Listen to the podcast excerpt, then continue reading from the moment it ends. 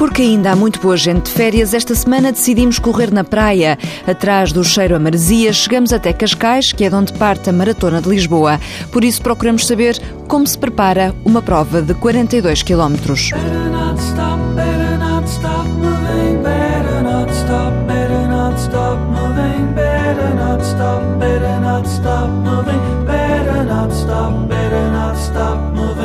Ir para a praia não é só comer bolas de Berlim, nós, como gostamos de treinar, vamos dar uma corridinha à beira-mar. Mas antes disso, aconselhamos-nos com António Souza. O currículo dele é extenso. Licenciado em Ciências do Desporto e pós-graduado em treino de alta competição, representou a Seleção Nacional de Atletismo como atleta e técnico, colaborador da Nike para o Running em Portugal, coordenador do GFD Running.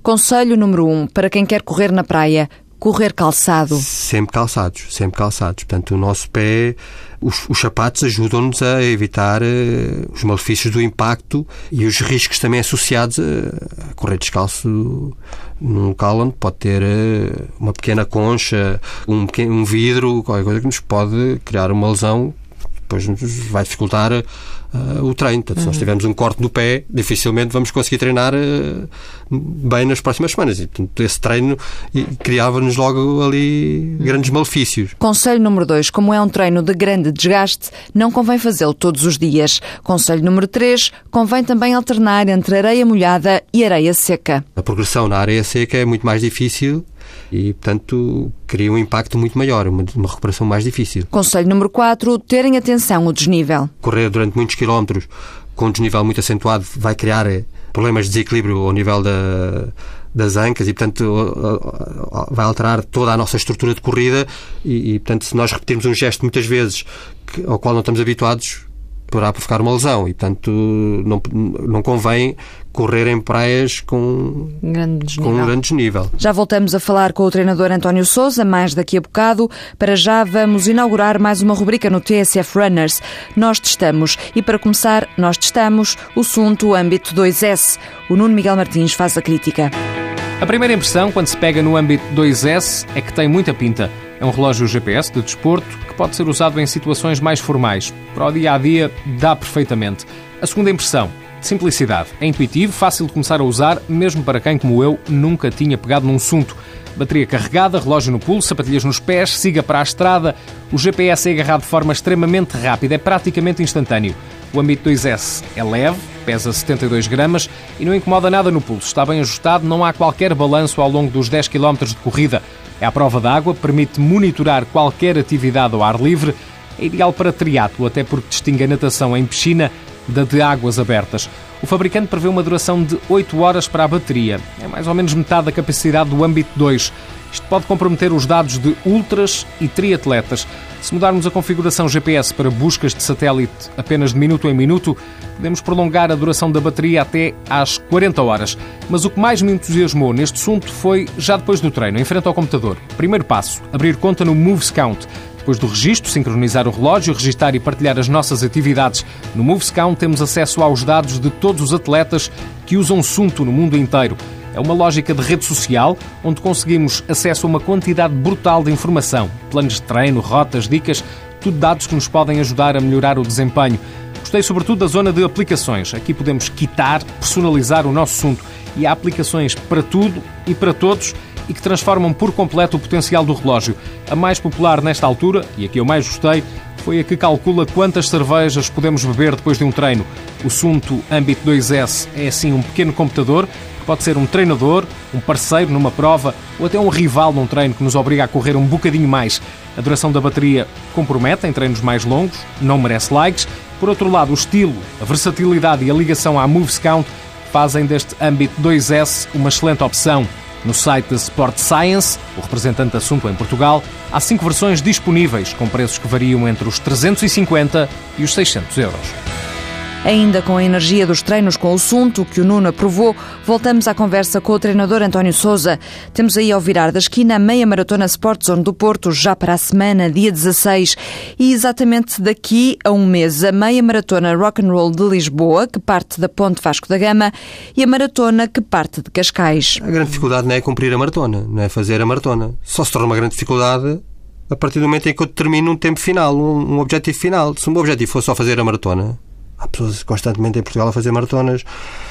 Eu, eu cumprir 40 km, quantas pessoas é que não vão a Fátima naquela altura daquelas peregrinações e não, não comprei mais de 40 km por dia, mais de 42 km por dia? Mas aqui a estamos caminhar. a falar a correr.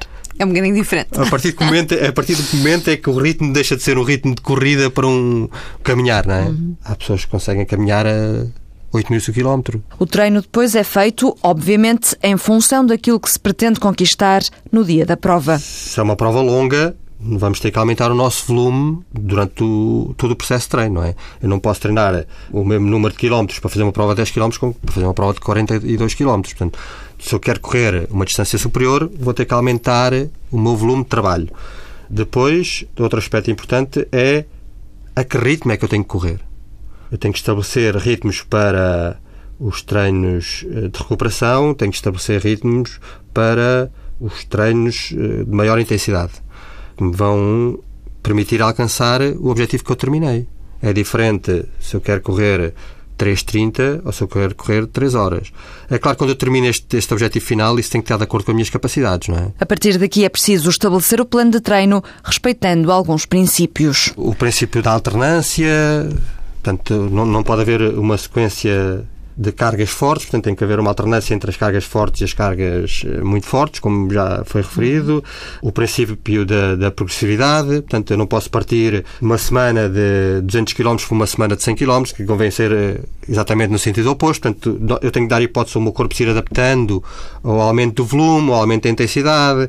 A minha própria alimentação tem que refletir as principais necessidades energéticas que eu tenho, tenho que saber de onde é que vem a energia que nós utilizamos, que nós sabemos qual é que é o combustível que trabalha um avião, até podemos saber é como é que trabalha um, um Space Shuttle, mas não sabemos como é que trabalha o nosso corpo, não sabemos onde é que vamos buscar energia. E onde é? A fosfocreatina, que é fundamental em esforços explosivos, que é muito utilizado, por exemplo, nos 100 metros, nos velocistas, nos, lança, nos lançadores. Uh, o glicogênio, que é aquela que é utilizado pelos fundistas, e, e uh, a gordura. E, portanto, todas elas são utilizadas em simultâneo. O nosso problema é que não nascemos com, com aquele painel que todo, todas as máquinas têm, que nos dizem como é que, qual é que é o nível que temos daquela energia, não é? Nós temos que saber, o treino também nos permite ir uh, tendo, descobrindo o nosso próprio painel. E esse tal painel da Casa das Máquinas do Corpo Humano leva a que nas maratonas haja uma quebra no atleta quando já estão percorridos cerca de dois terços da prova. Na maratona, por exemplo, está é muito famoso o tal muro dos 30 km. Não é por acaso que as grandes dificuldades acontecem nessa altura, porque isso corresponde à, àquela altura em que podemos ter acabado com uma das nossas fontes de energia, que é o glicogênio, que é aquela que nós supostamente mais utilizamos para fazer eh, uma maratona e que não temos suficiente, não temos depósito suficiente para armazenar tanta energia precisamos para fazer uma maratona ao nosso máximo. E, portanto, eh, se nós não gerirmos bem essa energia, por volta dos 30 km ela acabou. E, portanto, vamos sentir grandes dificuldades a partir daí. Só, só há uma hipótese. Se nós acabarmos com essa fonte de energia, vamos ter que utilizar outra que é indesgotável, que é a gordura. E por mais magro que o, indivíduo seja, mesmo aqueles canianos, aqueles etíopes extremamente eh, magros, com um IMC muito baixo, têm gordura suficiente para correr durante muito tempo. Só que essa fonte de energia indesgotável tem um problema. É preciso muito mais oxigênio para conseguirmos degradar, para conseguirmos utilizar. E, portanto, se nós queremos correr rápido, oxigênio é coisa que não temos muito. Portanto, ele está disponível, nós não o conseguimos é transportar. Tem a ver com o VO2 máximo, não é? Sim, tem, há, há, pessoas que conseguem transportar mais oxigênio, têm uma capacidade maior de transporte, eh, porque o problema nunca se coloca ao nível da captação. Nós temos eh, a capacidade de, de, de conseguir eh, captar muito oxigênio. Não temos é depois capacidade de, de, transportar dentro do nosso organismo. E, portanto, e isso cria-nos algum, alguns problemas para conseguir degradar essa energia, porque é, é, preciso esse oxigênio para que nós possamos utilizar essa energia. E no caso de, de estar a utilizar a gordura como fonte de energia, como a nossa principal fonte de energia, é preciso mais oxigênio. E numa maratona nós temos pouca capacidade para transportar esse oxigênio.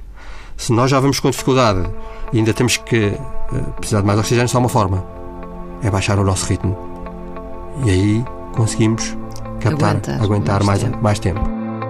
Baixamos o ritmo, vamos mais devagar para conseguir aguentar até ao fim. XX para fechar, intro. Boa semana, boas corridas.